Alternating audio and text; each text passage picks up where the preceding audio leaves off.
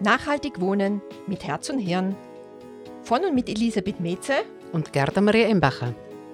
Zwei Tirolerinnen, denen Bewohner und Bewohnerinnen und ihr Leben sehr am Herzen liegen.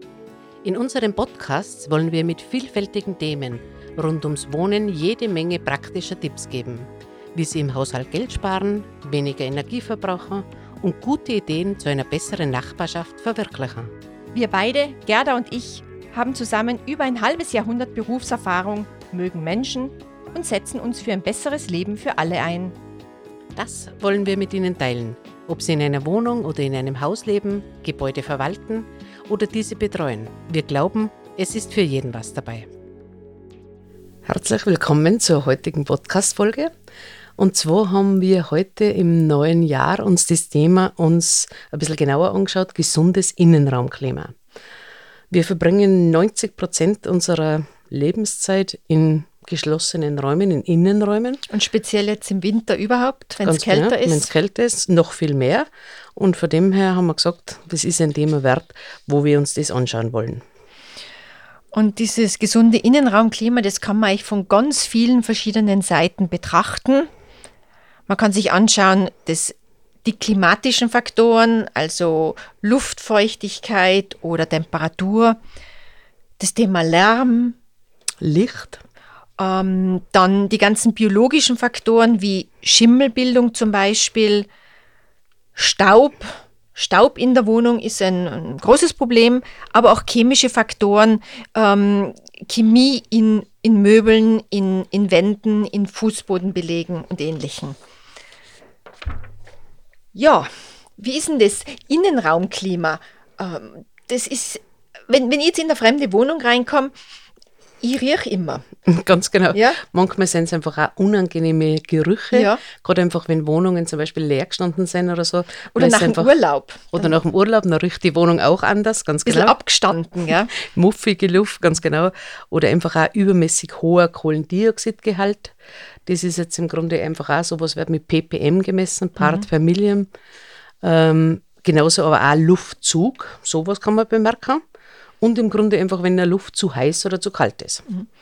Aber Innenraumklima ähm, ist nicht nur etwas, was man wirklich fühlt oder riecht oder schmeckt oder also mit in seinen Sinnen begreift, sondern auch äh, was unsichtbar ist. Und das ist dann oft einmal der gefährliche Teil, weil es gibt ähm, chemische Stoffe zum Beispiel, die letztendlich Müdigkeit herbeiführen, Kopfschmerzen, Augenreizungen oder speziell bei kleinen Kindern oder älteren Leuten ähm, zu, zu Atemproblemen führen können.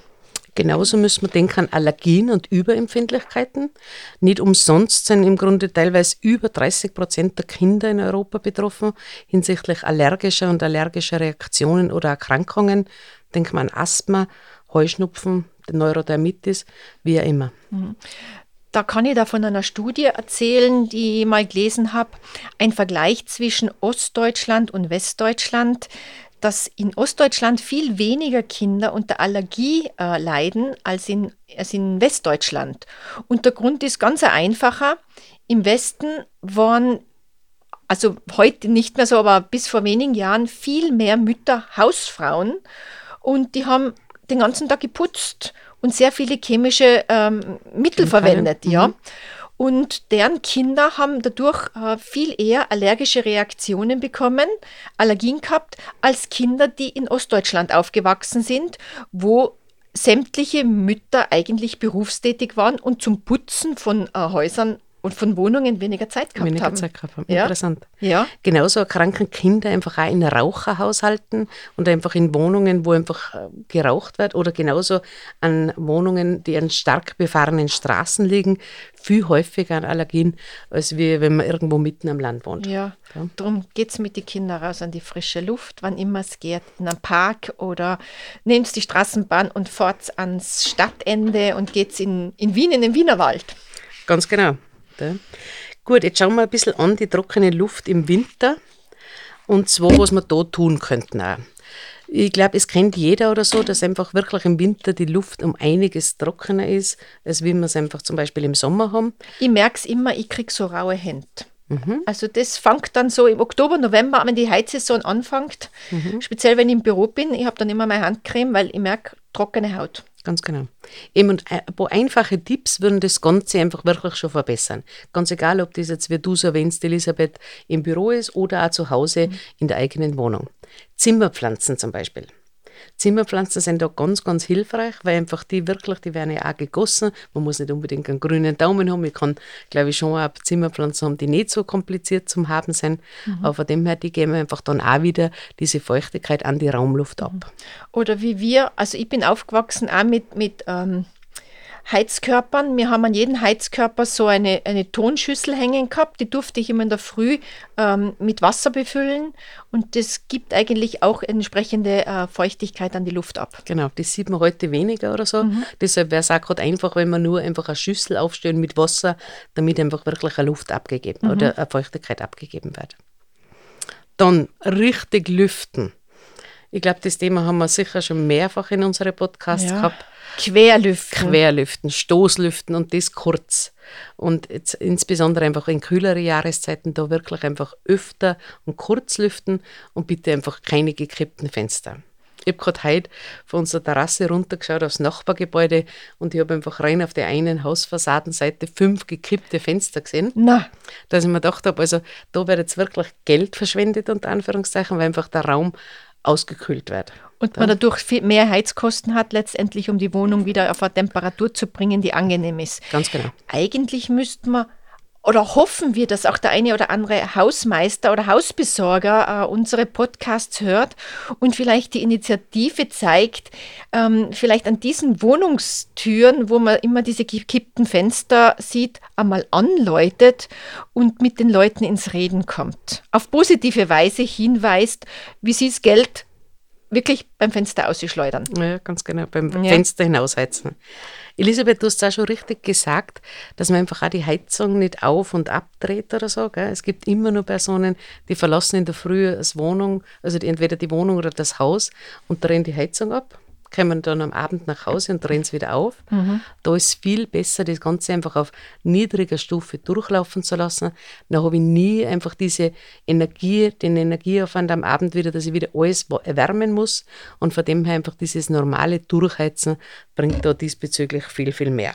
Oder wie wir, glaube ich, in einer äh, anderen Podcast-Sendung äh, bereits besprochen haben, auch schauen, dass man, wenn man das Haus verlässt in der Früh, dort im Winter dort, wo es Richtung Süden ist oder Richtung Westen, dass man auch die Vorhänge aufmacht oder die Jalousien aufmacht, äh, auch wenn man nicht in der Wohnung ist, weil dann wärmt sich die Wohnung über, über den Tag natürlich durch die Sonnenstrahlung ganz, auf. Ganz genau. Generell die Wohnung einfach nicht überheizen. Mhm. Da, wir haben immer wieder, dass man einfach auch einmal in eine Wohnung hineinkommt, wo teilweise subtropisches Klima herrscht. Also das ist also wirklich, es müssen nicht 24 Grad sein, es reichen meistens 20, 21 Grad. Ja. Und ganz wichtig einfach gerade für uns als Bewohner der Wohnungen oder der Häuser, trinken, trinken, trinken. Ja, du, ich nehme jetzt gleich mal einen Schluck Wasser, weil Ganz ich genau. auch trockene Stimme. Da geht es einfach auch darum, dass wir einfach unsere Flüssigkeitsverluste austauschen, einfach auch unsere Schleimhäute und einfach auch unsere Haut von innen mit Flüssigkeit nähren. Mhm. Ein großer Brocken beim gesunden Innenklima in Wohnungen ähm, betrifft Großsanierungen. Also da meine ich jetzt wirklich äh, nicht, wenn man den Raum einfach nur ausmalt, sondern wenn wirklich äh, substanzielle Änderungen an der Wohnung passieren. Weil in vielen älteren Gebäuden, speziell zwischen 1900 und 1990, sind Baustoffe verwendet worden, die damals für gut befunden wurden, aber wo sich eben nachträglich herausgestellt hat, dass die aufgrund der Asbest ähm, Haltigkeit eigentlich ähm, schwere gesundheitliche Schäden, speziell auch Lungenkrebs, herbeiführen können. Wenn eine Sanierung ansteht, auch wenn man einen alten, vielleicht 30, 40 Jahre alten Küchenboden rausreißt, einmal überlegen, könnte der vielleicht asbesthaltige Fasern enthalten, vielleicht einen Fachmann zu Rate ziehen, weil da braucht es wirklich Experten, die das äh, entsprechend entsorgen. Und da kannst du äh, vermutlich als äh, in, in, in, bei deiner Hausverwaltung Geschichten erzählen. Ganz genau, da gibt es äh, sicher Dinge, also, wo man einfach wirklich darauf schauen muss, dass die Experten vor Ort sind und das dann, wie du auch sagst, richtig äh, entsorgen. Genauso aber einfach auch Bleileitungen, die verbaut wurden, sind einfach äh, vor früheren Jahrzehnten, dass man da einfach auch drauf schaut, wenn diese Dinge einfach ausgetauscht werden, dass die dann auch richtig entsorgt werden. Ich meine, ich bin zwar ein großer Do-it-yourself-Fan, aber bei gewissen äh, Baustoffen sage ich Finger weg ähm, für den Normalverbraucher und dass man da doch wirklich kompetente Handwerksfirmen äh, äh, heranzieht. Genau. Ganz kurz noch zum Asbest. Ich habe da ein bisschen zusammengesucht, wo der überhaupt enthalten äh, sein kann. Das sind Leichtbauplatten, das können Wandverkleidungen sein. In Installationen äh, findet man Asbest drinnen, Asbestpappe, aber eben auch, wie ihr erwähnt habt, zum Beispiel in, in einen alten Küchenboden, in, in Badezimmerbelegen, ähm, in Waschküchen wurde das damals verlegt und das war damals eben ein gängiges äh, Baumaterial. Genau, ganz generell einfach zu den verbauten Materialien. Ich glaube, dass man heute schon sehr weit ist, dass man einfach auch versucht, da wirklich gesunde Materialien zu verbauen. Ich denke jetzt gerade einfach auch zum Beispiel auch an Dämmstoffe, dass man da vielleicht Zelluloseplatten verwendet, äh, dass man vielleicht Hanf verwendet. Die Sachen sind zwar in der Anschaffung ein bisschen teurer, aber grundsätzlich einfach ganz, äh, bilden ganz ein anderes Raumklima, als wie es im Grunde Styropor machen würde. Weil du Zellulose erwähnst, weißt du, was ich am Wochenende gemacht habe? Ich habe einen Wassertank im Keller, ähm, wo ich von der Solarheizung das Warmwasser rein, äh, von der Solarthermie am Dach ähm, das Warmwasser in, in, in den Tank bekommen und der war nicht gut gedämmt. Ich habe gemerkt, dass der ringsherum recht warm ist. Und jetzt habe ich da händisch stundenlang Zellulosefasern hineingestopft durch eine kleine Öffnung. Mit Mundschutz natürlich und Augenschutz, weil es ja staubt. Aber jetzt ist es überall kühl. Also ich habe einen Kollegen, der zu mir gesagt hat, jetzt kann er sich, wenn er auf Besuch kommt, das Bier bei mir im Keller kühlen, weil bisher war es einfach zu warm durch den Wassertank. Super. Jetzt sehen wir das auch und wissen das auch, was du am Wochenende machst. Super. Und eine Skitour zusätzlich, die habe ich auch gemacht. Super. Ja, jetzt hinsichtlich der Materialien haben wir zuerst schon ein bisschen erwähnt, dass es einfach auch um Schleimhautreizungen gehen kann, mhm. wenn da falsche Materialien verbaut sind. Genauso war Kopfschmerzen, Kopfschmerzen. Hin und wieder hat man einfach auch Konzentrationsschwierigkeiten.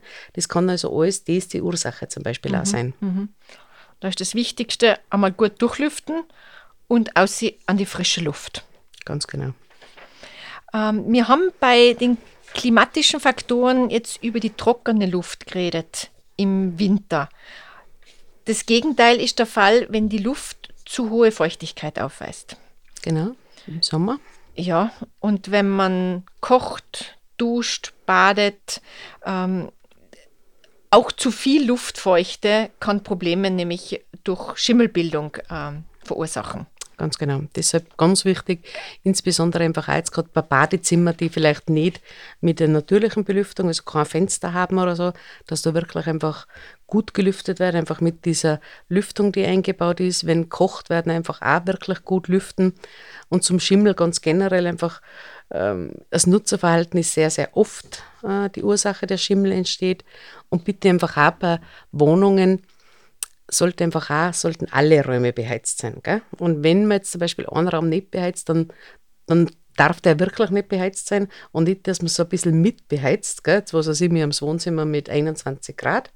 Und dann öffne ich die Tür so ein bisschen zum Schlafzimmer, dass genau. ich nicht heize.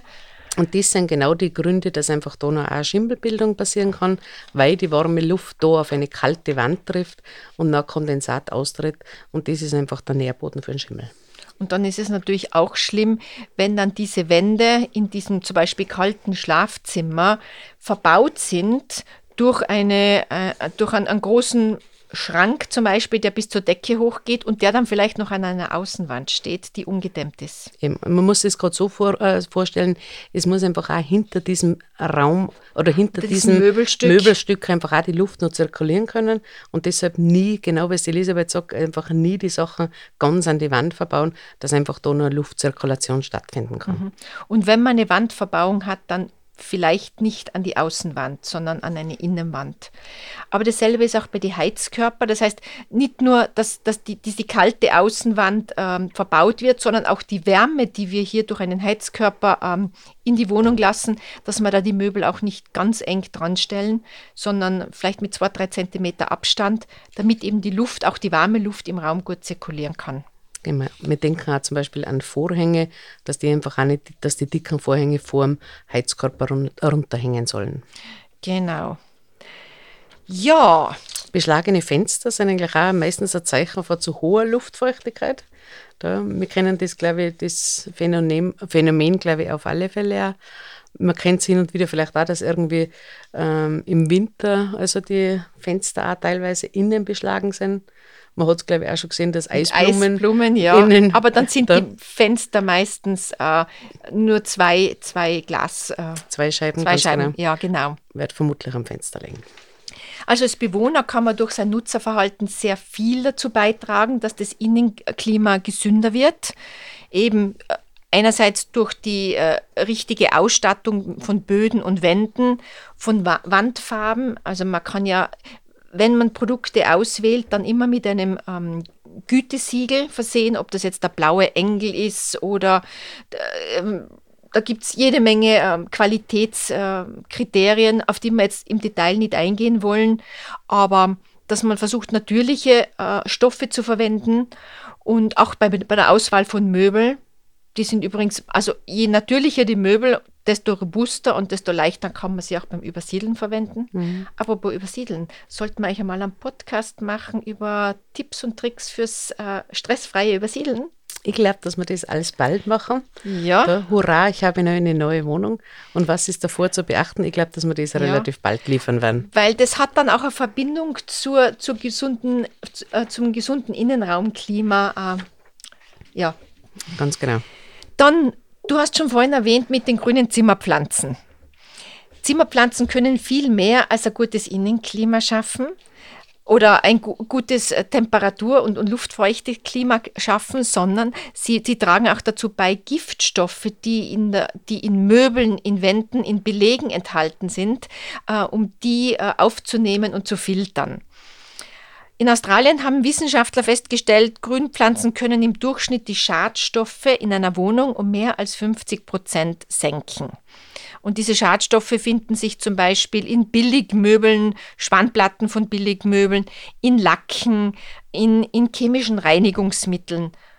Und auch die NASA, das ist ja die ähm, amerikanische Raumfahrtbehörde, also die die Raketen ins All schickt, die empfiehlt, weil die, die ganzen ähm, Raumfahr, äh, sagt man, die Astronauten, die Astronauten Dankeschön, ähm, die sollen es ja auch gut und gesund haben auf dem Weg in das All ähm, mit Pflanzen. Und da haben sie herausgefunden, auf ungefähr 10 Quadratmeter braucht es eine Zimmerpflanze, eine Raumpflanze. Also wenn ihr jetzt eine Wohnküche habt, die 20 Quadratmeter hab, hat, dann setze ich zwei Pflanzen rein und die tragen dazu bei als äh, Raumluftfilter, dass die, dass die Luftqualität äh, gut ist und auch Giftstoffe herausgefiltert werden.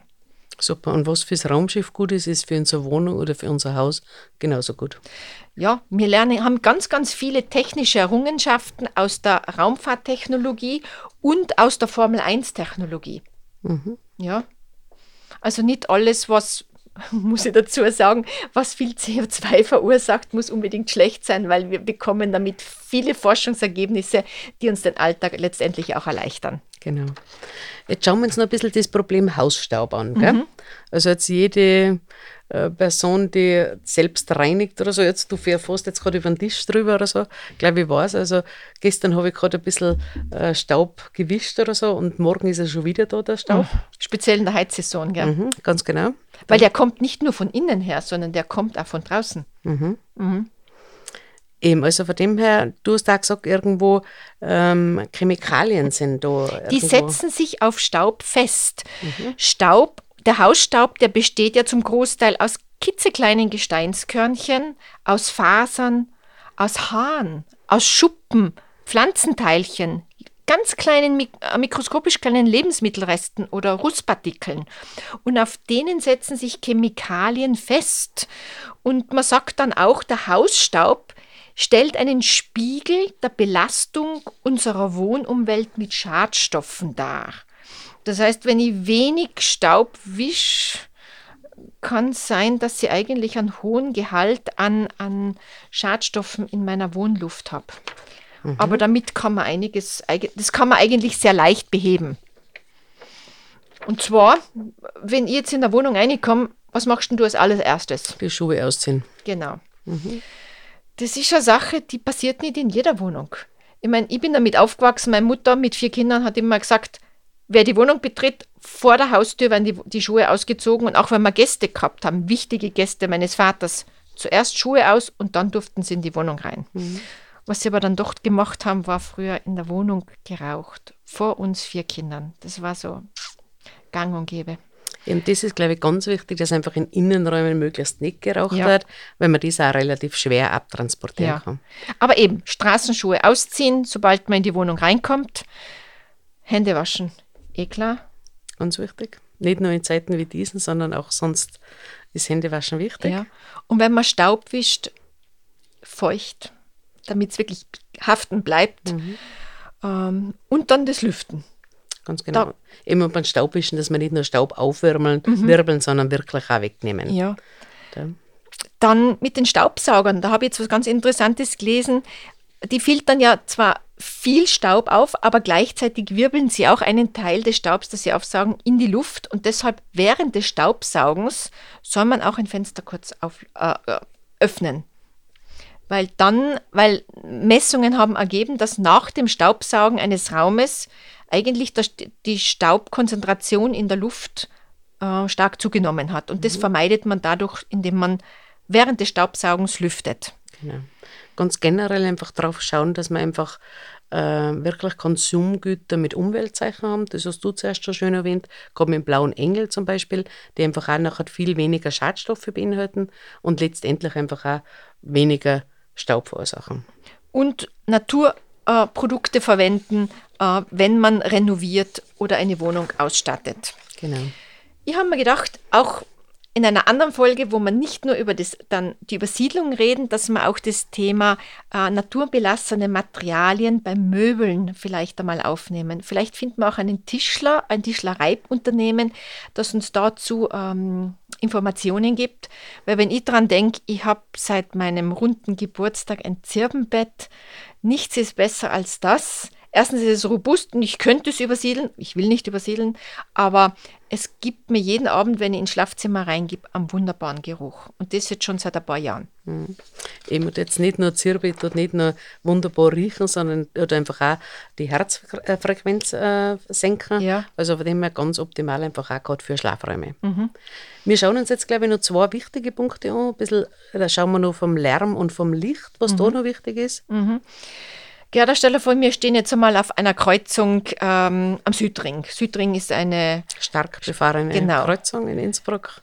Lang können wir uns dort nicht unterhalten, weil wie fühlst du dich nach, nach zwei, drei Minuten? Vermutlich gestresst. Ja? Genau. Da würde man eher schauen, dass wir da wegkommen und irgendwo einen ruhigen Raum finden. Mhm.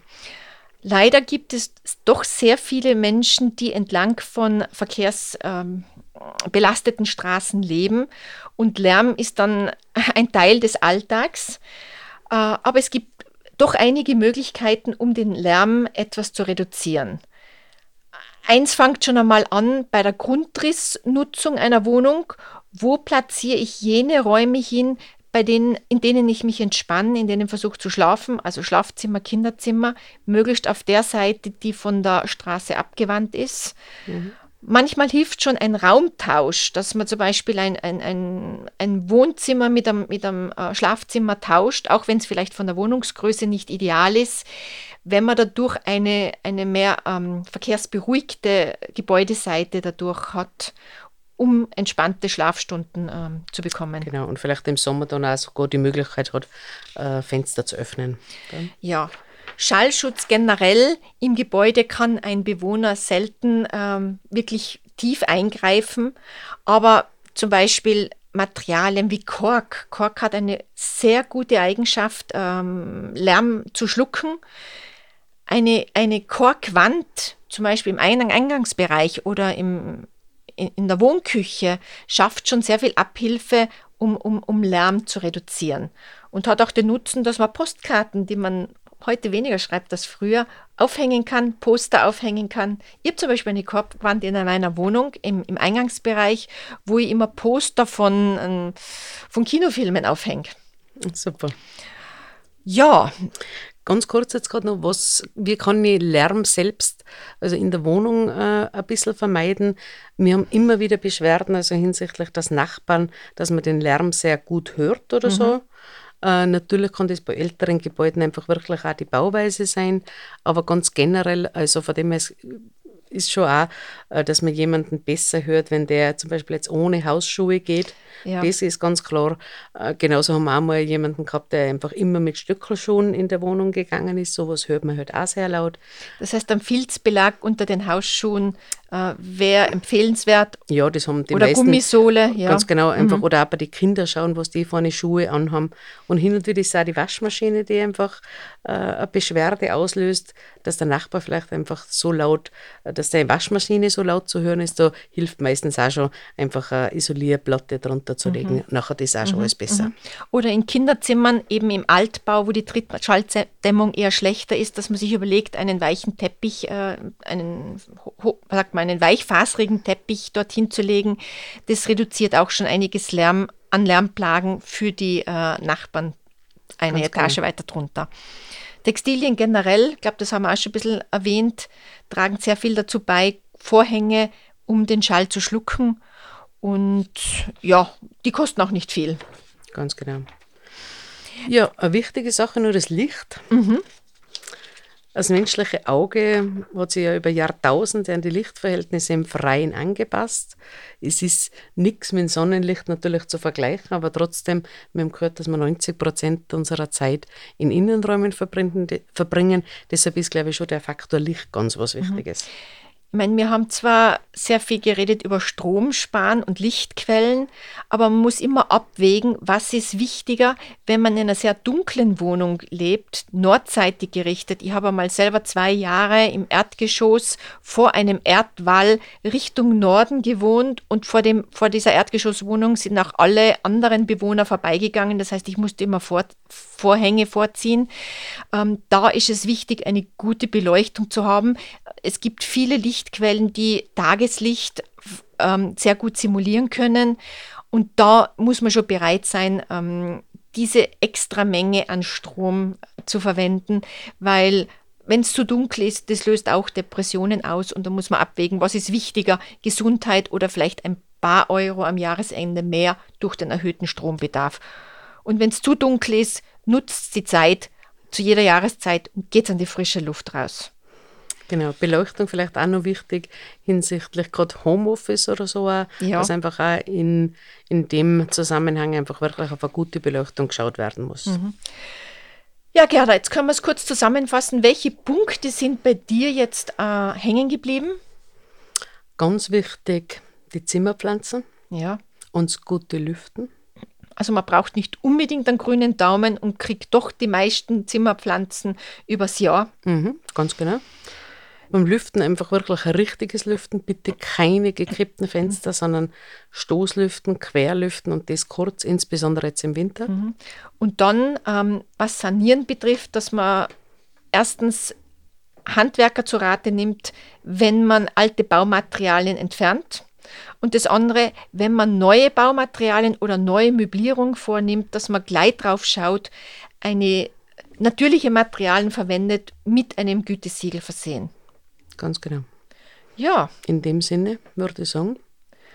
Bis zum nächsten Mal und wir wünschen euch alle weiterhin viel Gesundheit. Genau. Danke. Wir hoffen, dass Sie in dieser Folge den ein oder anderen Tipp bekommen haben, der Ihnen den Alltag in Ihrem Wohnumfeld erleichtert. Wenn es Ihnen gefallen hat, abonnieren Sie unseren Podcast. Überall, wo es Podcasts gibt. Damit diese Podcast-Serie lebendig bleibt, helfen wir, gute Ideen in Sachen Wohnen zu teilen. Kennen Sie persönlich eine tolle Nachbarschaftsinitiative? ein cooles Projekt rund ums Wohnen, hinterlassen Sie uns einfach eine Nachricht.